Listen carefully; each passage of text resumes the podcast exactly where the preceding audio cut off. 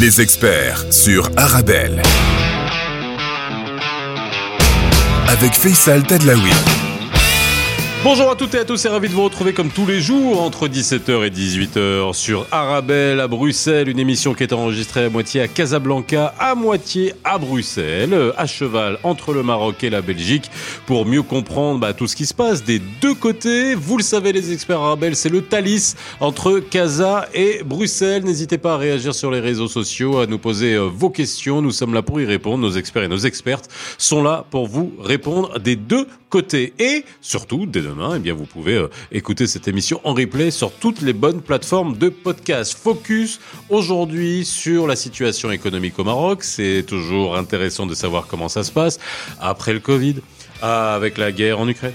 avec la sécheresse, la vraie, hein, pas celle de la Belgique. Hein. Nous, c'est la vraie, malheureusement. Mais il pleut, il pleut, il pleut. Alhamdoulilah, donc on espère qu'au moins on pourra sauver euh, quelques meubles. En tout cas, la confiance revient grâce à ça. Et c'est important de souligner que le côté irrationnel au Maroc avec le foot et la pluie, eh bien, ça fonctionne, ça fait remonter la bourse. Et ça, c'est important de le dire. On fait le point aujourd'hui avec Medil Fakir, qui est, euh, allez, comment dire, un expert, un expert comptable, un fiscaliste, l'économie, les chiffres chiffres, ça le c'est son dada. Allez, spécial situation économique et surtout on va parler du projet de loi de finances 2023, qu'est-ce qui change au niveau fiscalité au Maroc, c'est tout de suite dans les experts.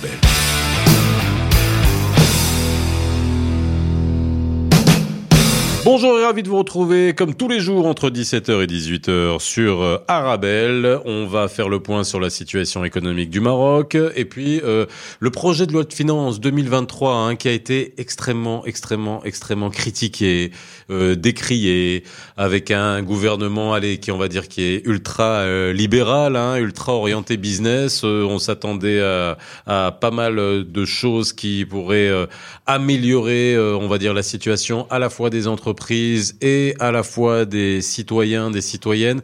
Mais bon, euh, on va pas jeter la pierre à chaque fois parce que c'est compliqué. On est dans une période compliquée, compliquée pour le Maroc puisque au lendemain du Covid, faut pas oublier une sécheresse, une sécheresse qui a pesé non seulement sur le moral euh, bah, de tout le monde, hein, de tous les opérateurs économiques, sur la balance commerciale, sur le secteur agricole, une hausse des prix et une inflation maîtrisée. Mais tu vas nous expliquer comment euh, c'est dit parce que on est, c'est pas la même situation au Maroc qu'en Belgique.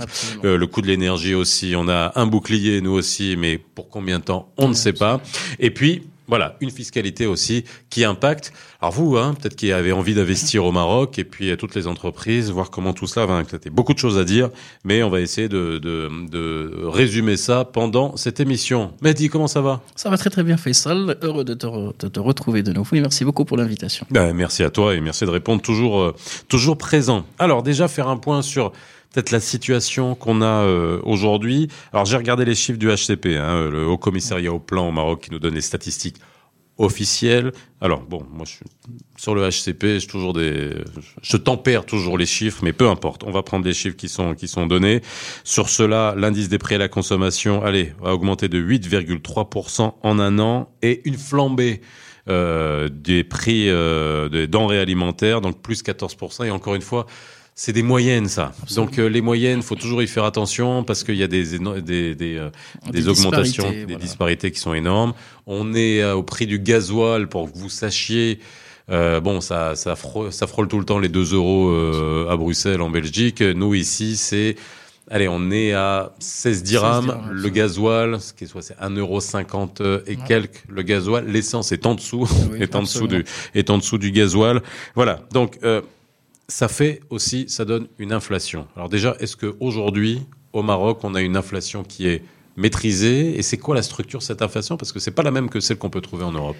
Absolument. Alors il faut comprendre que nous, au Maroc, nous avons deux types d'inflation. Vous avez, euh, nous avons une inflation importée.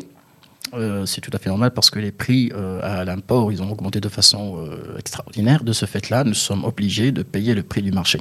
Donc c'est une inflation que nous importons de l'extérieur. Donc c'est le coût de la logistique qui a augmenté des produits qu'on importe, et les, prix, les chaînes de valeur qui ont euh, complètement été explosé. Après, pour de bonnes ou mauvaises raisons, ça c'est vrai, c'est une autre question.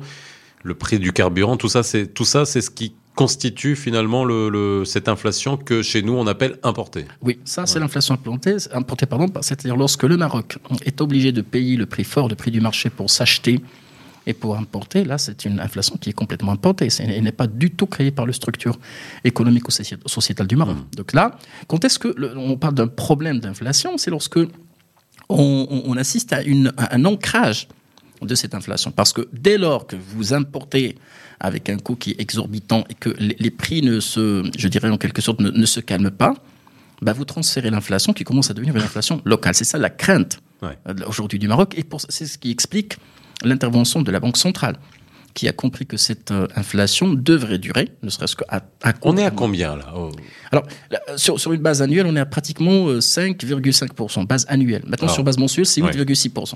c'est ça, c'est ça, c'est cet indice-là. Ah, voilà, c'est l'indice, bien sûr, de cherté de vie, bien sûr. Alors là, c'est inquiétant, mais bon, il ne faut pas oublier que la Banque centrale a décidé de relever le taux de, de taux directeur de 1,5 à 2. Il y aurait certainement une deuxième hausse cette année. Peut-être qu'il y aurait d'autres hausses pour essayer de juguler et, d'essayer hein, de juguler un petit peu cette inflation parce qu'il n'y aurait pas d'autre remède. Alors, je ne te, demande pas de nous faire un cours d'économie, mais on va essayer de vulgariser parce que souvent on entend parler de ça, relever les taux directeurs, on se dit relever les taux directeurs, c'est-à-dire c'est on augmente le coût de l'argent pour les banques locales qui veulent se financer pour après euh, insuffler de l'argent dans l'économie. C'est pour dissuader les gens et les, agents économiques et, les agents euh, sociétaux d'emprunter.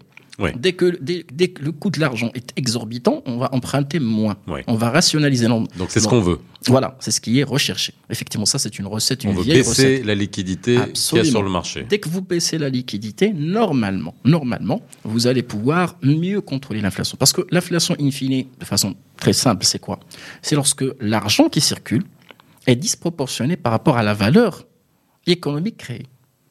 Dès que vous avez beaucoup d'argent qui circule et peu de valeur ajoutée créée, les prix flambent. Alors comment Alors c'est ça, c'est intéressant parce que dans la structure économique du Maroc, faut pas oublier qu'il y a la partie de l'économie qui est formelle, qui est comparable avec tous les agrégats qu'on peut avoir, le PIB, PIB par, par capita, etc., tout ce que vous pouvez avoir.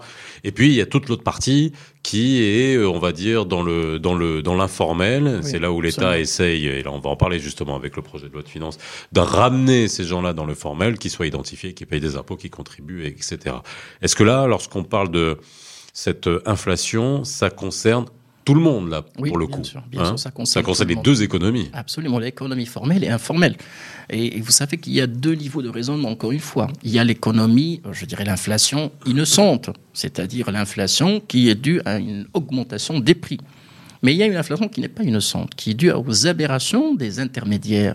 Qui, les spéculateurs. les spéculateurs, qui, avec les rumeurs qui courent, euh, non, euh, la Russie, l'Ukraine, ça flambe, bon, eux, ils, décident unilatéralement de créer de l'inflation.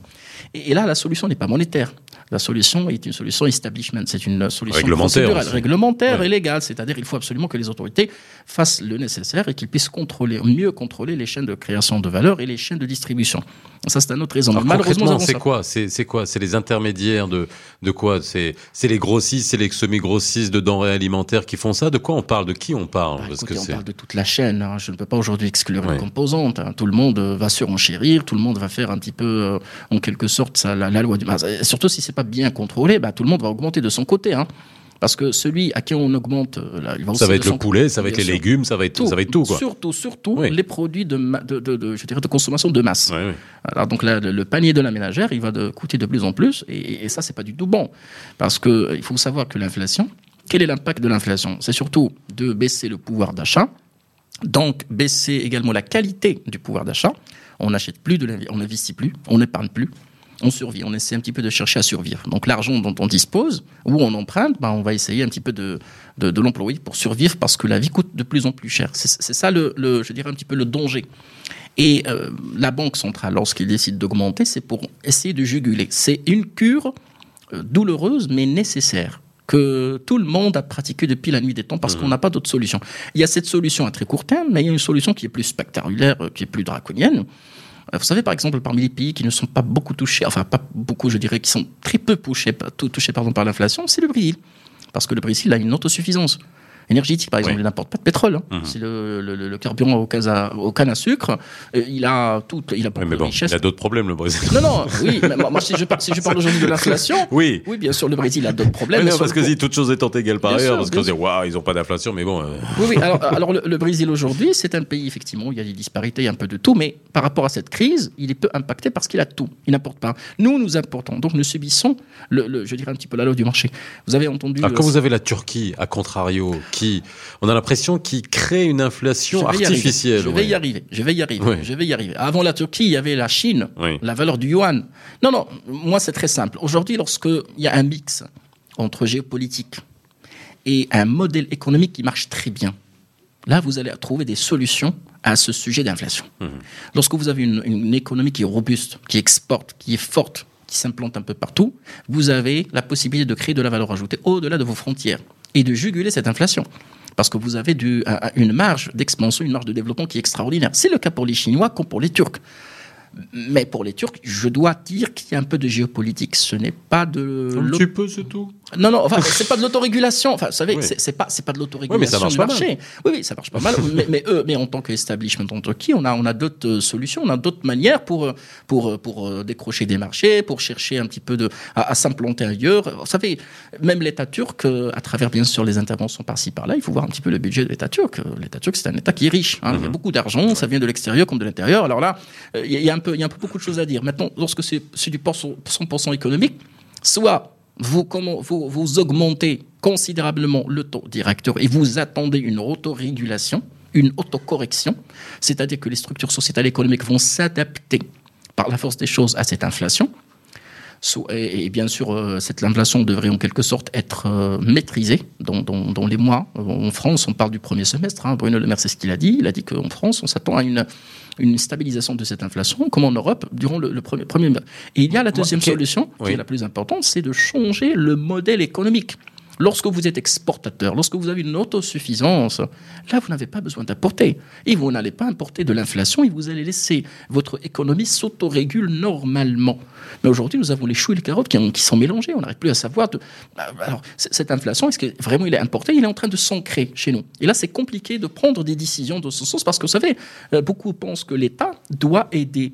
Non, mais c'est ça, c'est un facteur on, d'inflation. alors, on va y arriver, justement, parce que ça, c'est une question. On va faire une petite pause et après, justement, on essaiera de comprendre avec euh, Mehdi Fakher, qui est euh, fiscaliste, économiste, expert, hein, qui est avec nous. Et puis, c'est ce ça qui est bien avec lui, c'est que on essaie de comprendre aussi, pas seulement au Maroc, hein, et comment on peut comparer aussi dans la zone euro, la France, etc. C'est euh, sur le papier, sur mes cours d'économie dont je me souviens, et je suis pas plus idiot qu'un autre, avec tout l'argent magique qui a été mis sur le marché, que ça soit en France, que ça soit en Europe, au Maroc dans une moindre mesure, pas autant, mais il y a quand même eu, on a mis de l'argent euh, pour aider pendant la période Covid, Absolument. mais si je suis mes cours d'économie, Oui. même de première année, mais on devrait être à une inflation euh, à transporter des billets dans des brouettes comme euh, au- en 1933 en Allemagne. Absolument. Non, mais, euh, Absolument. oui, alors Je tu vas nous expliquer, tu vas Alors, nous expliquer voilà. pourquoi on n'en est pas arrivé là. On fait une petite pause dans les experts arabes. On fait un point sur la situation économique au Maroc, par extenso aussi dans le monde, parce que finalement tout est interconnecté. Et on parlera aussi euh, du projet de loi de finances au Maroc, euh, des impôts, de la fiscalité. Restez avec nous, on revient dans quelques instants dans les experts arabes. 17h, 18h. Les experts sur Arabelle. Avec Faisal Tadlaoui. De retour sur le plateau des experts Arabel. Mehdi Farkal est avec moi aujourd'hui, euh, économiste, fiscaliste, expert comptable, avec qui on essaie de comprendre hein, comment fonctionne l'inflation au Maroc, mais pas seulement au Maroc, euh, partout ailleurs. Euh, la situation économique, euh, avec, euh, bah, on l'a dit encore une fois, lendemain de Covid, euh, on en a parlé aussi hein, à Bruxelles avec l'émission qu'on refera avec le président du tribunal de l'entreprise de Bruxelles, le président des juges consulaires et avec Maître On refera des émissions sur le sujet parce qu'on voit le l'impact du Covid, c'est maintenant qu'on le voit sur les entreprises. C'est maintenant qu'on le voit sur les entreprises. Vous les a- vous l'avez vu à Bruxelles avec le nombre de défaillances d'entreprises qui existent. C'est la même chose ici. Hein. On a vu les nombres de défaillances d'entreprises en réponse, enfin en réponse, mais comme conséquence de la période Covid. Nous, au Maroc, rajouter la sécheresse, euh, rajouter la guerre en Ukraine et puis euh, tout ce que ça peut augmenter. Euh, on peut dire qu'on s'en sort quand même pas mal, hein. Absolument. pour un pays comme le Maroc avec euh, voilà avec sa structure économique mais on va on va revenir dessus. Juste avant la pause c'est juste pour essayer de comprendre j'ai peut-être un peu caricaturé mais je te voyais acquiescer euh, Mehdi. C'est-à-dire que je reprenais mes cours d'économie on me disait avec autant d'argent mis sur le marché pour aider pour subvenir. Alors, on dit bien que c'était pour une espèce de bienveillance. On a parlé d'argent magique en France.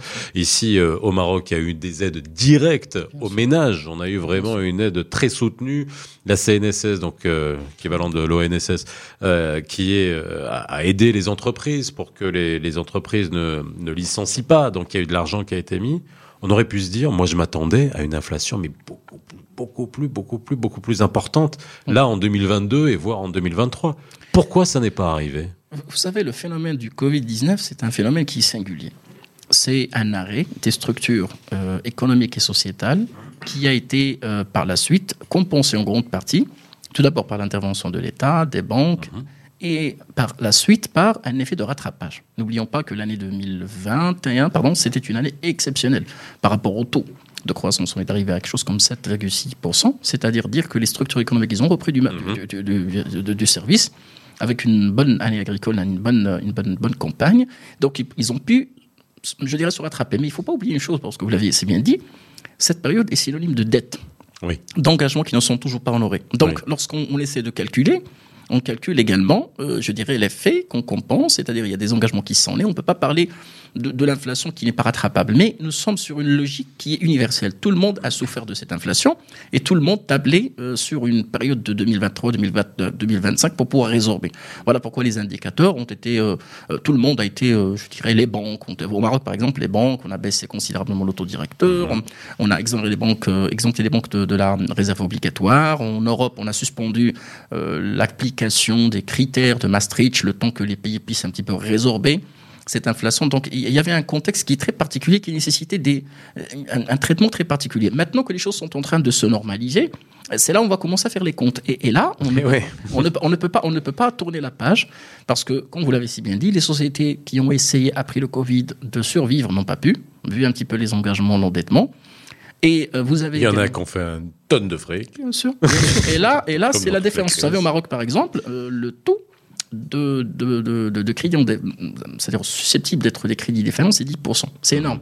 Par rapport à une enveloppe globale, vous avez pratiquement un, milli- un millier de milliards de, de crédits. Vous avez 100 milliards qui sont des, des, des- des- je dirais, des, crédits qui sont en souffrance ou susceptibles d'être défaillants. C'est énorme pour une banque. C'est énorme.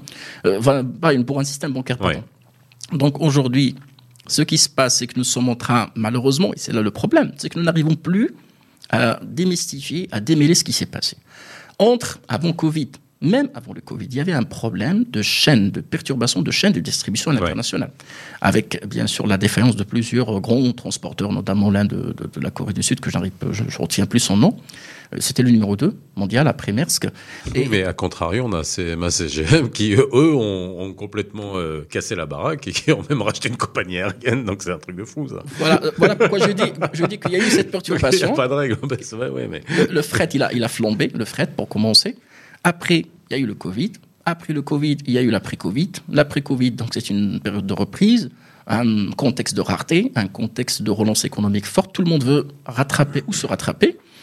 Et vient la, la guerre en Russie, en Ukraine. On sait qu'il y a tout perturbé. Donc on, on a un peu un cocktail Molotov et, et on n'arrive plus à savoir exactement Dont on ne parle agir. plus beaucoup depuis le mondial. Je ne sais pas si vous avez remarqué aussi. Hein. Ah, le mondial, Hein il, a, il a un effet apaisant. Ah, hein, oui, tout le monde oui, aujourd'hui. oui, non, non, oui. tout- tout- toutes les, personnes aujourd'hui qui créent des problèmes, ils sont en train de suivre les marches, donc aussi ils sont, ils sont un peu Mhm. pris le temps d'un monde- mondial de foot. Effectivement, les choses sont en train de stabiliser. On a vu que euh, le, le- le pétrole, il est pratiquement à 80, maintenant 84, 85.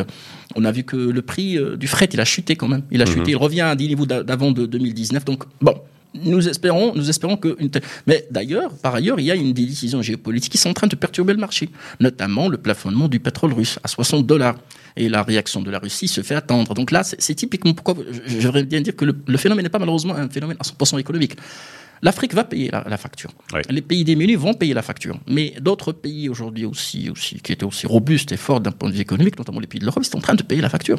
Pas uniquement la facture économique, mais ils sont en train un petit peu de réorienter leur effort financier vers l'armement. l'Allemagne de l'après-guerre, jamais on a été à un budget d'armement aussi considérable dans un contexte qui est très particulier, 100 milliards. Ah parce qu'il y a eu une alerte psychologique et puis voilà, du jour au lendemain, il fallait rattraper tout ce qui n'avait pas été fait. Voilà, pourquoi je dis aujourd'hui, si aujourd'hui je dois décrire ce qui se passe, moi, je pense qu'une entente géopolitique pourrait permettre d'apaiser et savoir est-ce que c'est une inflation définitive qui va s'ancrer ou c'est juste un effet conjoncturel qui va s'estamper avec le temps. L'OPEP euh, a décidé de maintenir leur politique, ils menacent même de baisser pour maintenir le prix à leur niveau. Eux aussi, ils veulent se rattraper par rapport à 2014, 2015, 2016 où les prix ont chuté.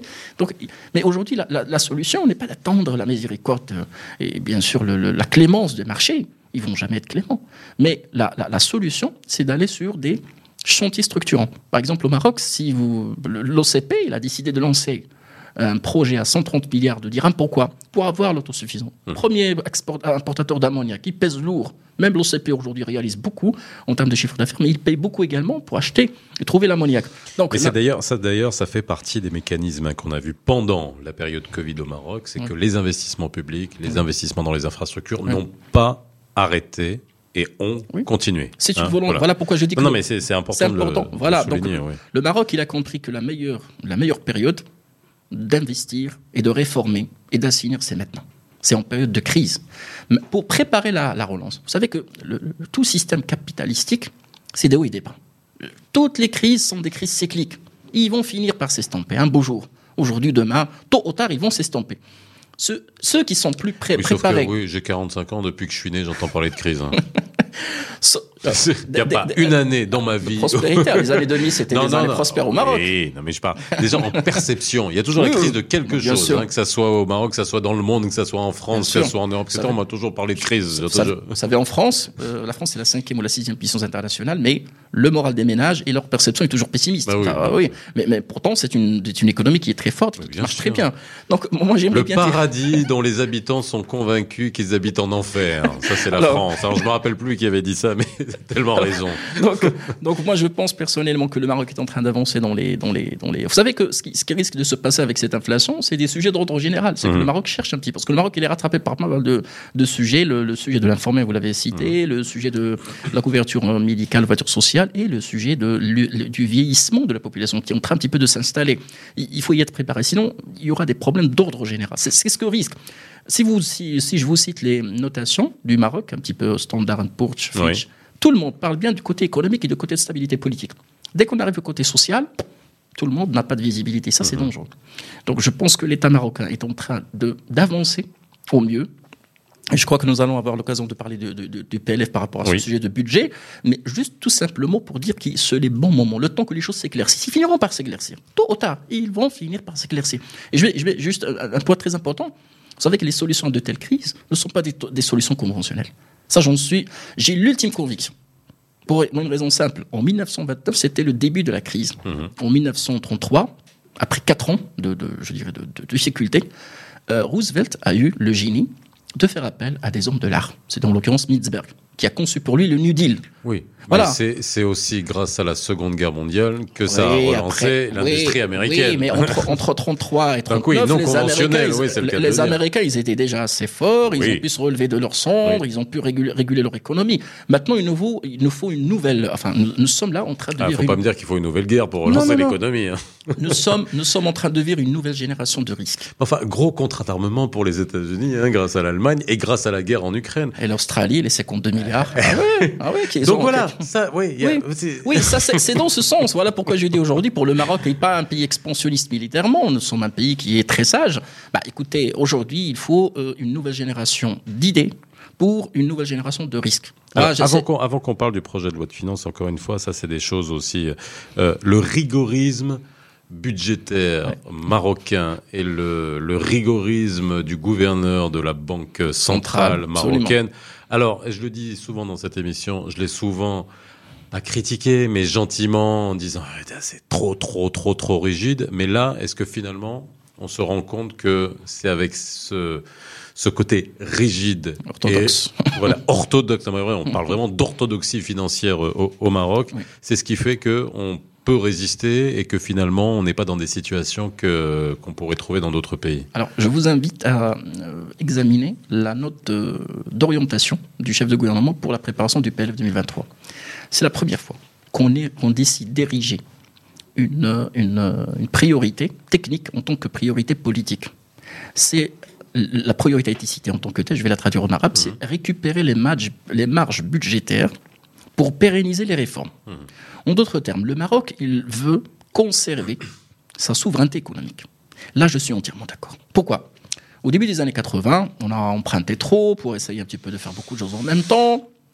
Et un peu n'importe comment. Voilà, donc projet, voilà, plan manque de planification, manque d'anticipation, etc. à l'époque. Ouais. Passe. Plan, plan d'ajustement structuré. Nous sommes en train de vivre les séquelles de ce passe. Alors, M. Jouali, il a, il a vécu, il a même négocié pour essayer un petit peu de redresser. Donc, gouverneur de la Banque gouverneur centrale. de la Banque centrale. Voilà. Alors, le gouverneur de la Banque centrale a fini par dire les choses de façon très crue. Et là, je le salue parce que lorsque Sky News lui ont posé la question par rapport au flottement, il a dit le FMI nous pousse pour avancer dans le flottement. Nous avons refusé. Mhm. Vous ne pouvez pas refuser si vous n'êtes pas souverain sur le plan économique. Et contrairement à ce qui s'est passé en Égypte, ce qu'on cherche à faire pour la Tunisie, le Maroc conserve cette petite marge. Il refuse d'aller sur une sorte de saut dans le vide. Et voilà pourquoi il dit la rigueur, c'est surtout pour financer les réformes et pour garder la souveraineté sur la décision économique. Parce que le jour, vous avez, vous avez remarqué par exemple que ça fait c'est deux ans consécutifs qu'on ne sort pas sur l'international. Ouais. Les spreads se risquent, c'est fou. Les conditions sont, sont extrêmement euh, euh, rigides. Il y a même euh, des clauses pour euh, le cas de la Tunisie par exemple, des clauses pour des privatisations forcées pour des coupes budgétaires sur les budgets sociaux. Le Maroc n'est pas prêt à faire ça. N'est pas prêt. Donc voilà pourquoi je- j'explique cette rigidité, qui, cette orthodoxie. Mais aujourd'hui, le, problème, c'est un problème certes politique, et c'est ce qu'a dit toujours M. Jouhari. Où sont les alternatives? Donc aujourd'hui, le responsable à mes yeux, c'est la classe politique qui doit innover, qui doit trouver des alternatives politiques. Mais si aujourd'hui, on est en train de gérer politiquement, mais sous forme masquée, mais techniquement, bah, c'est tout à fait normal que le gouverneur de la Banque centrale va s'indigner.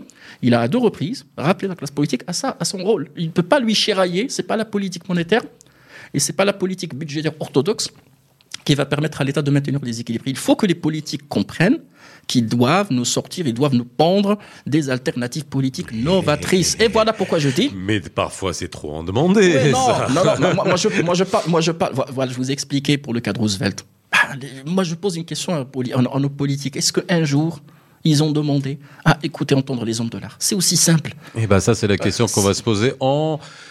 Après la pause, on va euh, naviguer, on en va, alors on va avoir une quinzaine de minutes pour naviguer à travers les différentes dispositions de cette PLF, hein, du projet de loi de finances qui n'est plus un projet finalement, ça va être la loi de finances 2000, 2023 qui porte essentiellement sur des mesures fiscales.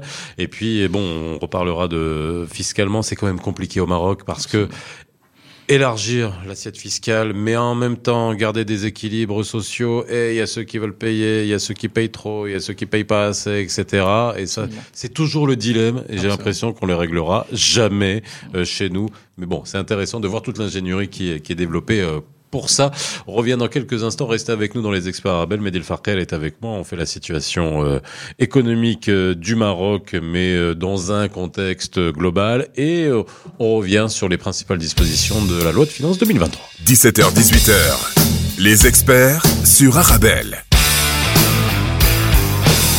Avec Faisal Tadlaoui. De retour sur le plateau des experts Arabelle, nous sommes toujours à Casablanca, Medel Farkel est toujours avec moi et on essaie de comprendre euh, ou de lire entre les lignes de cette espèce de, de grande prose économique et cette situation, c'est dur. hein. Franchement, franchement, parce que euh, comme tu l'as dit, il faut des les, des crises d'aujourd'hui ne sont pas réglées par des moyens conventionnels, mais parce que aussi ce ne sont pas des crises conventionnelles et on voit des effets qui ne sont pas conventionnels Absolument. qui ne sont pas mathématiques, qui ne sont pas arithmétiques. Absolument. Il- donc il y a des espèces de, de courants et des énergies qui, contraires qu'on n'arrive pas à comprendre. Et, euh, et puis on, on va voir aujourd'hui les réponses, hein, surtout euh, à apporter par les gouvernements. Elles sont, euh, elles sont pas euh, évidentes à, à, à trouver. Alors, la loi de finances est quasiment adoptée. Hein Absolument, oui. ouais, quelques amendements. On peut attendre quelques amendements. Oh, non, ça y est, c'est fini, là. Après la commission, je pense pas qu'il y aurait. Enfin, je suis quasi certain qu'il n'y aurait pas de- d'amendement. hein. C'est la deuxième façon. lecture et ça s'arrête là. Voilà, de toute façon, on a jusqu'au La 31 majorité. décembre. Le, le- voilà. Ah, bien avant, bien avant, je pense Non, mais bon, bien- bien 31 avant. décembre, c'est légalement, légal. voilà, dernier euh, euh, délai légal pour que la loi de finances 2023 soit soit adoptée.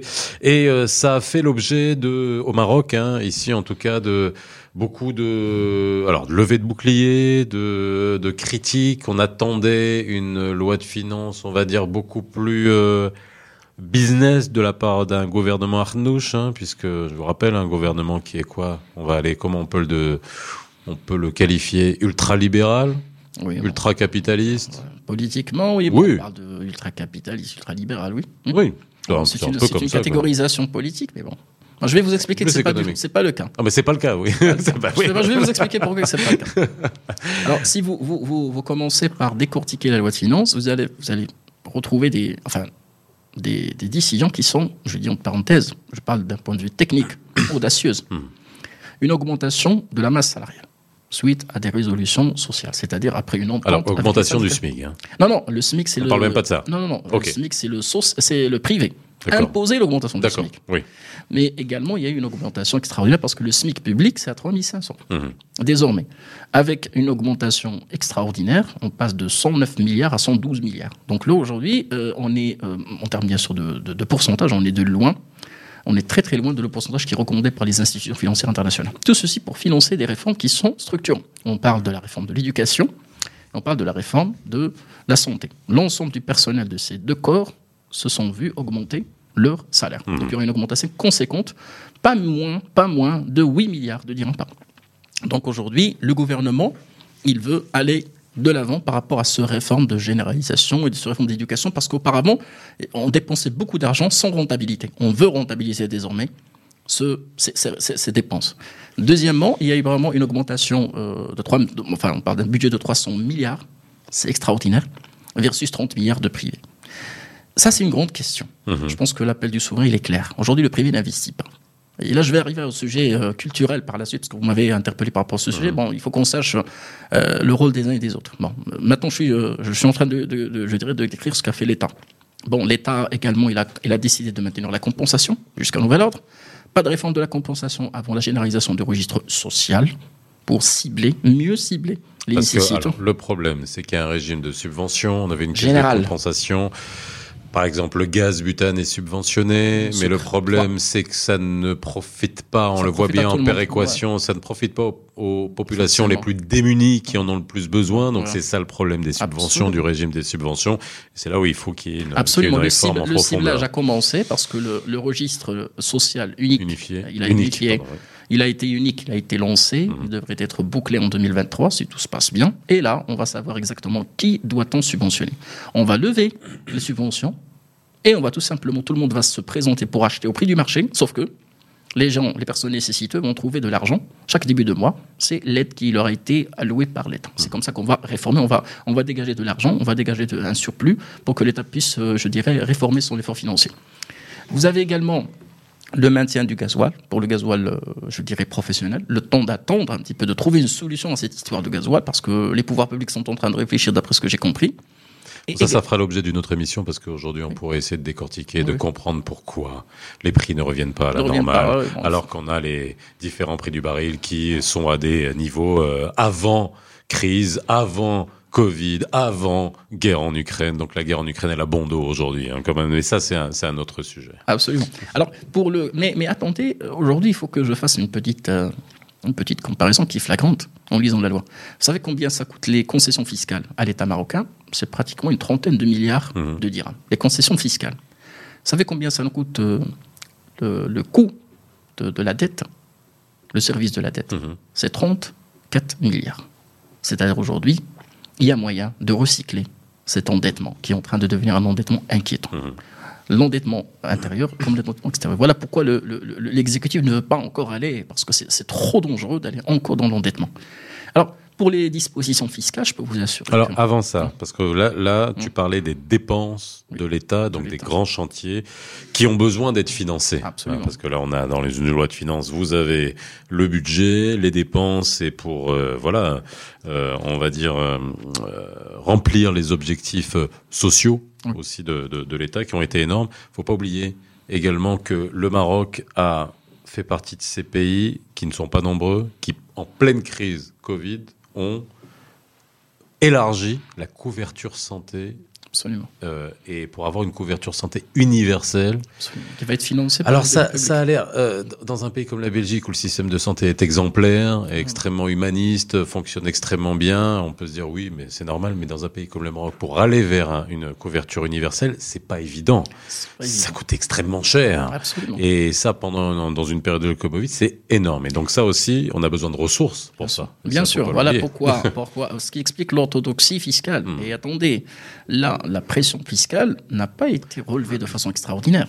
Parce qu'on sait pertinemment que ça va être fatal pour les structures. Donc il y a beaucoup de niches aujourd'hui qui sont en train d'être étudiées pour pouvoir les attaquer d'ici 2026. Ah oui, il faut aller Mais chercher l'argent ailleurs, pas chez les mêmes sûr, à chaque mais, fois. mais pas uniquement ça. Il y a également le sujet de l'adhésion fiscale. Parce que Hmm. je vais vous dire, aujourd'hui, la fiscalité, euh, enfin, la fiscalité, c'est un levier de développement. Ce n'est pas euh, un poste budgétaire. C'est comme ça qu'il doit être. Oui. perçu. Et lorsqu'aujourd'hui, on dit que c'est à cause de la fiscalité qu'on ne produit pas, à cause de la fiscalité on ne déclare pas, à cause de la fiscalité on n'épargne pas, bah, je peux vous dire qu'il y a un vrai problème de confiance. Hmm. Je vais vous donner un exemple très simple. Vous me parlez d'argent, vous me parlez de ressources. Bah, écoutez, vous savez qu'aujourd'hui, nous avons pratiquement 300 milliards de dirhams qui ne sont pas déposés au niveau des banques.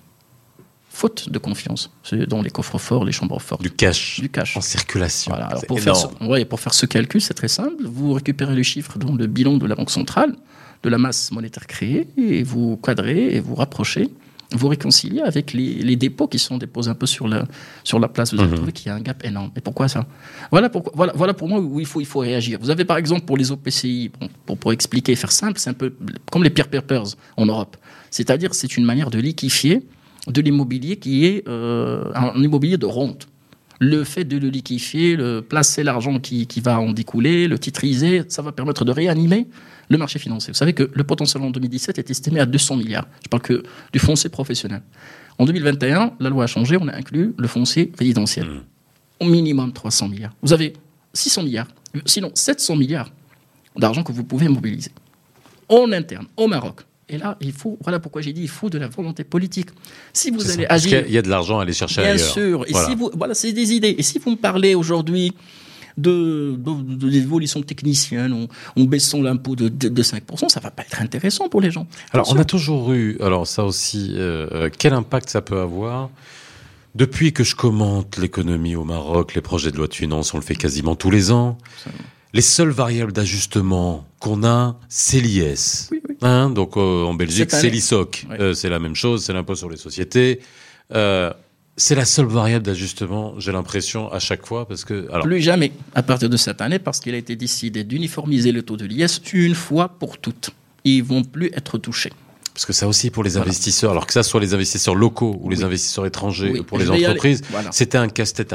Absolument, chaque année ça changeait. Alors soit progressif, soit, pas progressif, soit voilà, des paliers, soit proportionnel. 10%, 20%, 30%, Non, 31, c'est- etc. Et, et là, bon, Cette fois-ci, il, y a une, une- il, faut, il faut comprendre qu'en juillet 2021, le Maroc a voté une, une loi sur la réforme fiscale, la première depuis 1984, avec des directives claires. Cette année, l'uniformisation prendra 4 ans et se fera graduellement, avec un plan et un roadmap, une roadmap. Pardon. Donc, ce qui fait qu'aujourd'hui, je pense que l'esta- l'establishment est plus que conscient qu'il faut que les sujets fiscaux doivent être évacués. Maintenant, il faut attaquer les sujets économiques. Économiques, les vrais sujets pour moi. Comment inciter à l'investissement? Nous avons une nouvelle charte d'investissement. oui. La loi, euh, par exemple, fiscale cette année, il a dit que tout investissement qui dépasse 50 millions, il a des, il a des, des incitations conventionnelles, mais lorsque ça dépasse 1,5 milliard, 1 milliard 500 il a millions. carte ouais, blanche. ouais, ouais. Il est le bienvenu. C'est ça ce que nous cherchons aujourd'hui. C'est des investissements, pas de rente, mais c'est des investissements qui sont productifs. Je pense que la politique de l'État, il est dans ce sens. Mais je pense qu'ils ont besoin de nouvelles idées. Les changements cette année, c'était ce changement pour apporter un plus à l'adhésion fiscale plus qu'autre chose. Euh, c'est des catégories de professions libérales, de professions d'intermédiation qu'on a décidé d'imposer à la source plutôt qu'autre chose. Je ne vois pas personnellement de décision fiscale spectaculaire cette année. Parce que l'objectif, c'était de Oui, maintenir elles ont été spectaculaires dans, euh, Dans médiatiques parce que elles concernaient des professions libérales, elles Voilà. concernaient les avocats qui font toujours grève. À date où on, on est en train d'enregistrer l'émission, c'est en train de faire un peu pchit là, je pense, je sais oui, pas. oui, bon, il y en a, Voilà. il y en a des barreaux qui sont euh, qui ont décidé d'arrêter de reprendre, d'autres qui disent que non, il faut absolument supprimer. Là, ils oublient que c'est une pro- c'est une disposition qui est légale. Il faut il faut dealer avec. Et puis le sujet, ce n'est pas uniquement de payer ou ne pas payer l'impôt. On entend parler un petit peu de l'identification fiscale. Ça, c'est pas moi qui le dis. Ça, c'est toutes les communications qui sont sorties, hein, qui parlent de l'identification. C'est-à-dire le principe de s'identifier fiscalement. ben, il faut tout d'abord le respecter. Après, on verra par rapport à cette retenue à la source. Mais je pense que les décisions au niveau de la deuxième chambre, ils étaient tellement équilibrées qu'ils permettent un petit peu un juste milieu entre les deux parties. Euh, maintenant, le sujet de l'adhésion fiscale, il va nécessiter beaucoup de travail, vraiment beaucoup, pour élargir l'assiette, pour trouver de nouvelles niches. Et nous sommes un pays fiscaliste par excellence. 86% hein. des recettes de l'État sont des recettes qui sont fiscales. Mais nous devrions chercher d'autres niches, d'autres voies, d'autres solutions pour chercher le financement. On n'est pas toujours s'abattre sur la fiscalité. Et là, c'est je, peux vous le dire que ce n'est pas un sujet d'establishment. Je ne vais pas donc que la direction des impôts, la direction de la douane ou des domaines va me sortir chaque année des lois, des projets de loi, mais c'est tout à fait normal, c'est par rapport à leur domaine d'action. Mais les, politiques, là, je, pense que c'est leur rôle de chercher l'argent. Faire de la diplomatie économique, nous chercher l'argent, nous chercher les investissements, il faut qu'ils bougent. Et voilà pourquoi je suis un peu étonné, parce que si on va s'abattre sur les, les taux à baisser, les taux à supprimer, écoutez, moi, je lance un défi. Demain, on supprime tous les impôts. Vous croyez que le Maroc va devenir euh, comme Singapour d'ici 2-3 ans? Jamais. C'est parce qu'il y a un problème de fond, il y a un problème structurel sur le plan économique qu'il faut résoudre. Nous sommes une économie qui est toujours instable. Nous sommes une économie qui dépend de la pluie. La pluviométrie étant. étant c'est euh, pour ça qu'aujourd'hui, on a de grands projets d'industrialisation, des banques de projets, etc. C'est le moment. Il faut que ça aille plus vite. oui, c'est le moment, mais il faut que ça aille plus vite. et c'est pour ça aussi alors là, alors là, alors là, c'est la faute à qui? Enfin, la faute, pas la faute, c'est la responsabilité à qui? L'État est en train d'investir, est en train de dépenser. Et le privé? Alors, lorsque vous parlez au, privé, j'ai l'impression qu'on passe pour un naïf. Parce que le patriotisme économique est en phase de devenir de la naïveté. Patriotisme économique. Oui, patriotisme. Ça existe, ça. Ça existe au début des années 2000. Dans beaucoup de pays, on n'arrive pas à avoir du patriotisme économique. Hein. Avec euh, la mondialisation, ce plus, ça n'existe plus, le patriotisme économique. Le patriotisme économique existe bien. Au Maroc, au début des années 2000, nous parlons déjà, nous parlions déjà à l'époque de champions nationaux. Ça, ça s'appelle du patriotisme. Les Chinois, les Turcs qui sont en train de subventionner pour des projets qui sont qualitatifs. Vous savez que la Chine, moi, j'étais un jour au, Congo-Brazza, je me rappelle très bien, à Pointe-Noire, j'étais passé, j'étais, j'étais parti voir une, une, ferme qui était gérée par un cadre de l'État chinois. il y a beaucoup d'eau là-bas. Mhm. Le riz, la sécurité alimentaire. Il n'est pas là pour faire du business. Il est là pour servir son État. Il a un objectif clair. Et c'est comme ça qu'ils font au Canada, comme en Australie. Il faut savoir qu'aujourd'hui, si nous n'avons pas des opérateurs économiques qui ne vont pas se soucier uniquement de leur compte bancaire, de leur richesse, et qu'il faut qu'ils investissent un peu, qu'ils comprennent que le développement de ce pays dépend d'eux. Et si les choses débordent, il y aura un sujet d'ordre général. Donc il faut, il, faut, il, faut, il faut quand même le dire. L'appel au patriotisme économique de Madi Fakir aujourd'hui, il n'y a pas que le foot, il y a l'économie aussi. On est patriote ah bah quand on chante Nached Louatani, mais également ah quand bah on investit pour son pays et pour œuvrer pour la souveraineté alimentaire, énergétique, euh, sanitaire. Euh, et voilà. Et ça, c'est le privé qui doit mettre la main dans la, dans la poche. Hein. Il faut arrêter de, de dire que c'est que, ce que l'État, hein. Euh, le privé aujourd'hui, il a une responsabilité, à mon avis, qui est historique. Merci beaucoup, Mehdi, d'avoir été avec nous. Tu reviendras dans les experts Arabel, j'espère, pour nous éclairer de Télémir. J'espère que vous en savez un peu plus, hein, grâce à notre expert sur la situation au Maroc, mais pas que, également dans le contexte dans lequel on est aujourd'hui. On se retrouve très vite, pardon, dans les experts Arabel entre 17h et 18h. Bye bye et à bientôt. Et n'oubliez pas que vous pouvez retrouver et réécouter cette émission en replay sur toutes les bonnes plateformes de podcast à partir de demain. Bye bye. Les experts sur Arabelle.